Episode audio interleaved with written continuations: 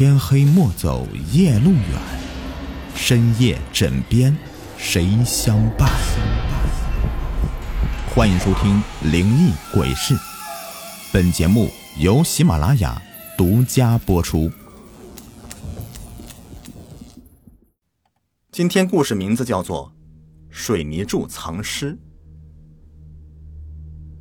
吉姆以前是一个摔跤手，人高马大，身强体壮。他在小镇上开了一家专门制作混凝土制品的作坊，帮别人做一些门柱、浴缸之类的东西。这天早上，他坐在店里，等着顾客亨利先生来检查他定做的门柱。表面上看，吉姆和平时没什么两样，可他的心里正盘算着一次惊人的复仇计划。事情是这样的，前几天。吉姆养了好几年的猎狗，自个儿跑到公园里去，正好遇到了在那里打猎的亨利先生。猎狗见到生人，突然兽性大发，猛扑上去。亨利先生出于自卫，开枪打死了那条狗。这消息传到吉姆的耳朵里面，简直就像是挖去了他的心肝一样。他没有结婚，与这条大狗相依为命，感情深厚，所以他发誓要杀了亨利先生，为自己的狗报仇。偏偏亨利先生不知好歹，杀了吉姆的狗，还敢来他店里面定做门柱，这不是送命上门吗？九点刚过，亨利先生就来到了吉姆的小院。和吉姆相比，亨利就像是个小孩子一样，比亨利足足矮了一个头，身体单薄，弱不禁风。吉姆看见亨利。立刻皮笑肉不笑的打招呼：“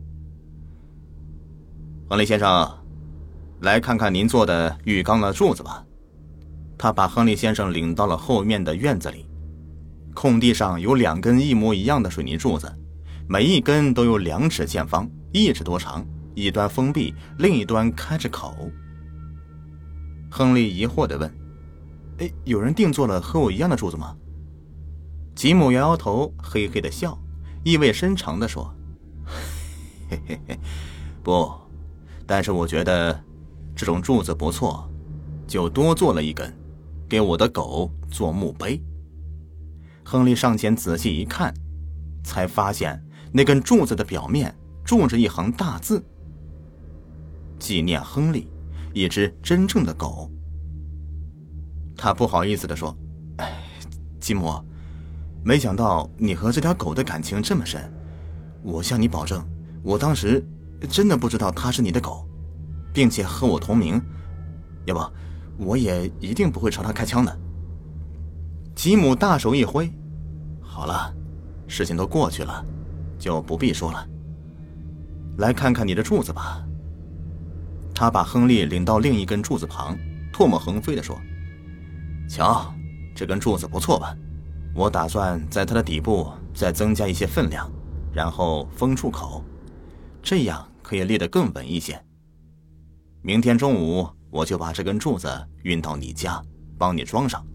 亨利满意的说：“你想的真周到啊，吉姆。”一边俯身细看，就在这个时候，吉姆突然目露凶光，像只豹子一样的猛扑上去，狠狠掐住了亨利的脖子，嘴里喊着。你这个狗杂种！我要你给我的狗偿命，然后在他的墓前守护一辈子。可怜的亨利哪里是他的对手啊？手刨脚蹬，挣扎了几下，很快就一命呜呼了。吉姆刚把亨利的尸体放下，就听见门外有卡车喇叭的声音，他一惊，连忙把尸体藏在一堆水泥板的后面，然后跑到门口。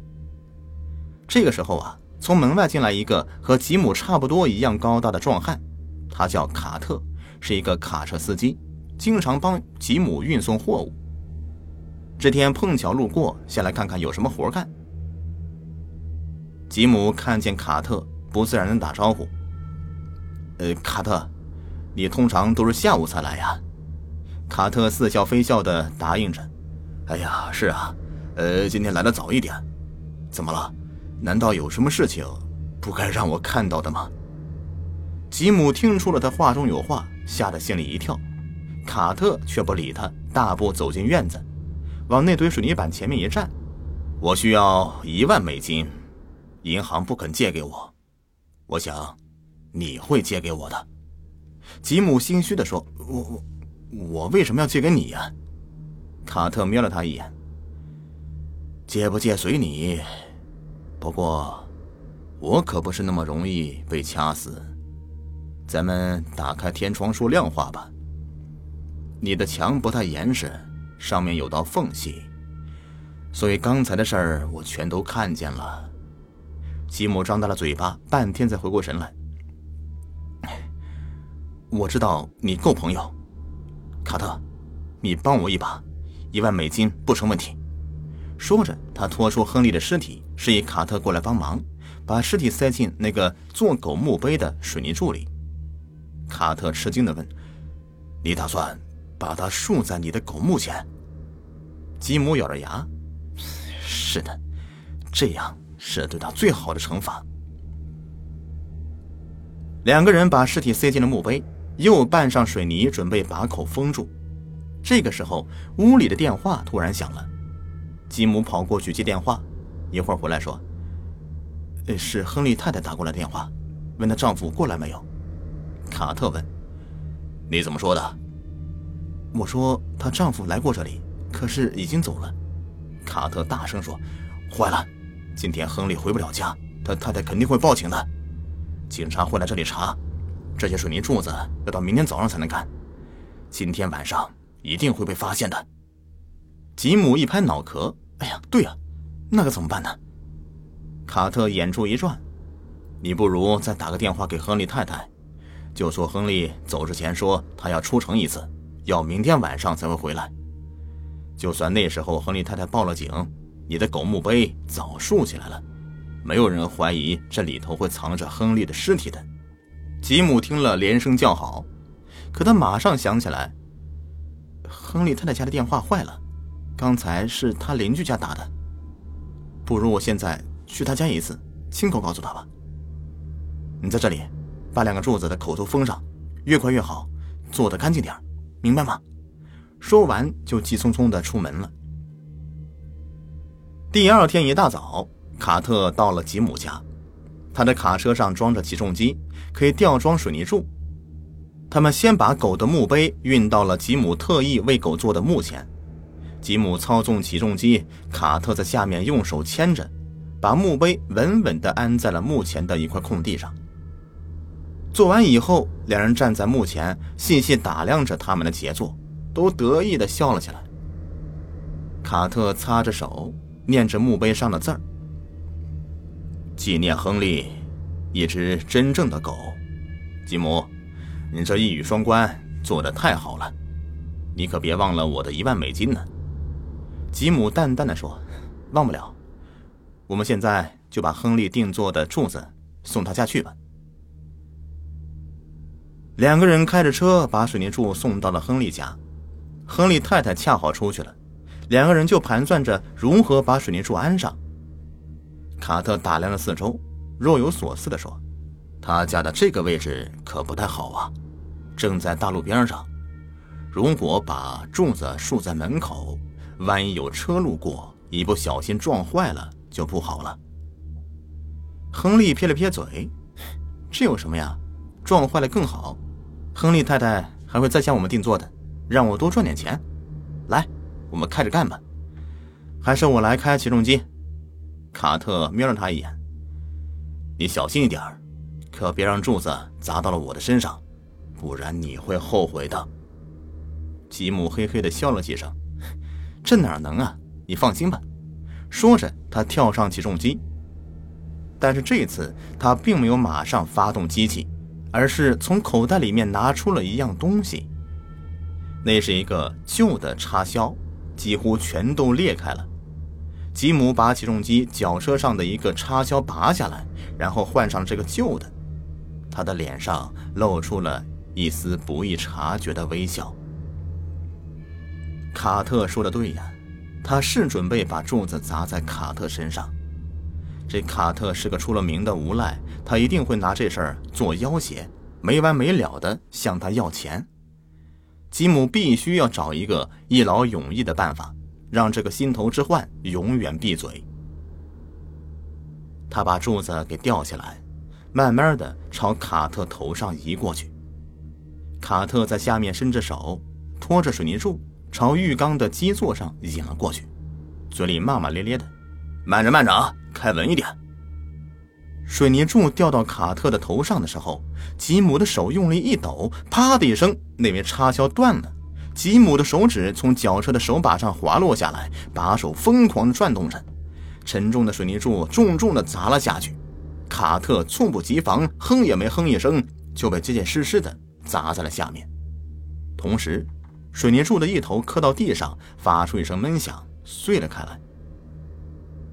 声音惊动了附近巡逻的警察和周围的邻居，他们聚拢过来查看发生什么事了。吉姆装作惊慌失措的样子，从车上跳了下来，疾步冲到卡特跟前，抓住自己的头发，大声喊叫。警察上前看，摇摇头说：“来不及了，他已经死了。”说着，他又爬上起重机检查一遍，下来的时候说：“是起重机的问题。”插销旧了，卡特没有及时换新的，崩断了。这不能怪你。突然，他眼睛滑向了破碎的水泥柱，那是什么？众人循着他的目光看去，有眼尖的人先叫了起来：“天哪，那是一只脚！”人们七手八脚的从水泥柱里面拖出一具尸体，正是失踪的亨利先生。吉姆吓傻了。他以为是自己把两根水泥柱给搞错了，定睛一看，没错呀，这就是给亨利先生定制的柱子呀，这怎么回事？突然，他的心里掠过一道闪电，想起卡特刚才说的话：“你小心一点可别把柱子砸到我的身上，不然你会后悔的。”吉姆顿时恍然大悟啊。这卡特怕把尸体藏在了狗的墓碑里，被吉姆日后调包，失去了要挟他的证据，所以趁着吉姆去亨利太太家的时候，偷偷的把尸体藏到了另外一根水泥柱里密封了。这样既不会有人发现，又可以一直用来威胁吉姆。这个时候，警察回过头来，神情威严的看着吉姆：“吉姆先生，你必须马上跟我到警局。”把这些解释清楚。说完，拔枪向吉姆走了过来。吉姆双腿一软，瘫倒在地上。好了，本期故事已播完。喜欢雨田讲故事，别忘了点击订阅关注。我主页还有更多精彩故事等你来听哦。